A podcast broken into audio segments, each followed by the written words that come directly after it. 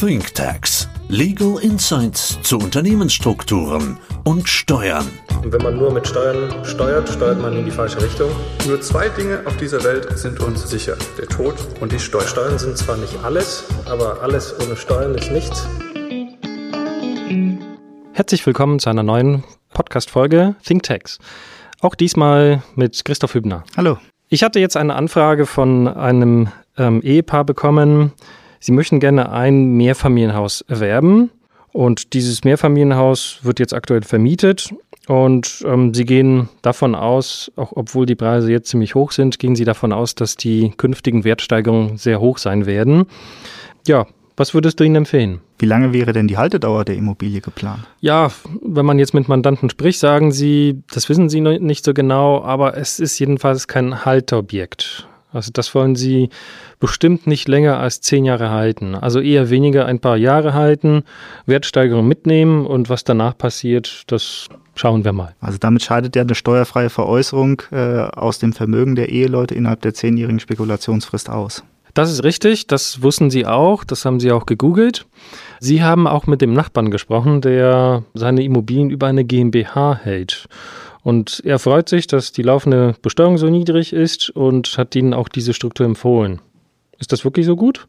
Ja, der Nachbar wird von einer vermögensverwaltenden GmbH sprechen. Das heißt, wenn ich aus dieser vermögensverwaltenden GmbH heraus vermiete, dann unterliegen die laufenden Erträge äh, lediglich einer Besteuerung von knapp 16 Prozent. Das gilt dann auch für den Verkaufsfall, solange ich nicht die letzte Immobilie aus dieser GmbH verkaufe. Also das klingt für mich äh, sehr attraktiv. Also dann nur zu. Was wären jetzt die Voraussetzungen? Du hast jetzt gesagt, vermögensverwaltende GmbH. Sind nicht alle GmbHs gewerblich? Ja, Kraftfiktion schon, aber es gibt dann eine Kürzung im Rahmen der Gewerbesteuer. Und da ist es eben, die Immobilienerträge werden komplett von der Bemessungsgrundlage der Gewerbesteuer herausgenommen sofern man eben nur vermögensverwaltende Tätigkeiten wie beispielsweise Vermietung oder Aktienanlage in dieser GmbH tätigt. Da ist aber noch zu beachten, da kam jetzt auch eine Erleichterung im Gesetz. Das heißt auch äh, zum Beispiel, wenn ein Blockheizkraftwerk oder äh, Solarpanelen auf dem Dach liegen, dann ist das in einem gewissen Umfang auch nicht mehr schädlich. Okay, also laufende Besteuerung optimal. Wäre es eine Option, dass ich jede Immobilie unterhalb dieser GmbH in einer separaten Immobilien GmbH halte? Also quasi Objekt GmbH 1, Objekt GmbH 2. Und damit quasi eine Holdingstruktur etablieren, dass ich dann anstelle der Immobilien selber aus den vermögensverwaltenden GmbHs die Anteile an den vermögensverwaltenden GmbHs veräußere. Ja, genau. In, in früheren Folgen haben wir immer diesen Holding-Vorteil angepriesen, wenn jetzt unter der Holding GmbH weitere GmbHs sind und ich verkaufe die Beteiligung, dann muss ich das nur mit 1,5 Prozent versteuern. Also aus steuerlicher Sicht ist das absolut richtig. Ja, man hätte dann nur die 1,5 Prozent.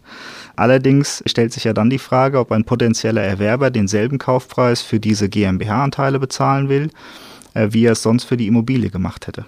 Das ist richtig. Also wenn ich jetzt Erwerber wäre, würde ich auch auf den erhöhten Abschreibungsaufwand spekulieren. Also wenn ich jetzt eine Immobilie kaufe in einer GmbH, dann muss ich den oder dann darf ich den Abschreibungsaufwand nicht erhöhen. Ich kaufe die Anteile, kaufe ich die Immobilie direkt, dann kann ich den Abschreibungsaufwand erhöhen und dadurch zahle ich weniger Steuern. Und dann bin ich wahrscheinlich bei einem Share Deal weniger bereit dafür zu zahlen als bei einer direkt gehaltenen Immobilie. Das haben wir tatsächlich in der Praxis gesehen, dass die Preise einfach unterschiedlich sind und dass der Vorteil sich gar nicht so rentiert. Genau, ein Erwerber wird quasi für den GmbH-Anteil einen geringeren Kaufpreis bezahlen, währenddessen er für die Immobilie durch seinen, äh, durch seinen positiven steuerlichen Effekt bereit sein wird, einen höheren Kaufpreis zu bezahlen. Also seit dem 1. Juli haben wir auch eine neue Grunderwerbsteuer oder Reform ist da in Kraft getreten. Würde sich in dieser Holdingstruktur etwas anbieten, dass wir etwas berücksichtigen? Also früher hat man gesagt 5,1 Prozent. Kann man da jetzt noch was machen? Ja, das war ja leider das Ergebnis der letzten äh, Podcast-Serie mit Mark Hauser, dass äh, früher hätten sich die Ehegatten 50-50 beteiligen äh, können und dann quasi an zwei Erwerber veräußern. Das ist jetzt durch die, durch die Grunderwerbsteuerreform nicht mehr möglich. Das heißt, die einzige Möglichkeit bei dem Verkaufsfall ist, dass die Eheleute in Summe zu 10,1 Prozent in der Gesellschaft verbleiben, was natürlich dann zu der gesellschaftsrechtlichen Komplexität führen würde. Du hast recht. Nichtsdestotrotz gibt es schon einige Fälle, in denen das denkbar wäre, dass man zum Beispiel an die eigenen Kinder verkauft und dann 10,1 Prozent noch zurückbehält oder dass man an die eigene Stiftung verkauft. Also da gibt es auf jeden Fall aus meiner Sicht einige Möglichkeiten, wie man das trotzdem noch nutzen kann. Ja, aber das merke ich auch nach dieser Folge. Steuerrecht ist sehr komplex. Es gibt nicht die eine Antwort auf alle Fälle, das, was sich Mandanten häufig wünschen würden. Sie kommen mit einer Vielzahl von verschiedenen Assets, Wertpapieren, Immobilien und Unternehmensbeteiligung. Und leider muss man das alles ziemlich differenziert betrachten.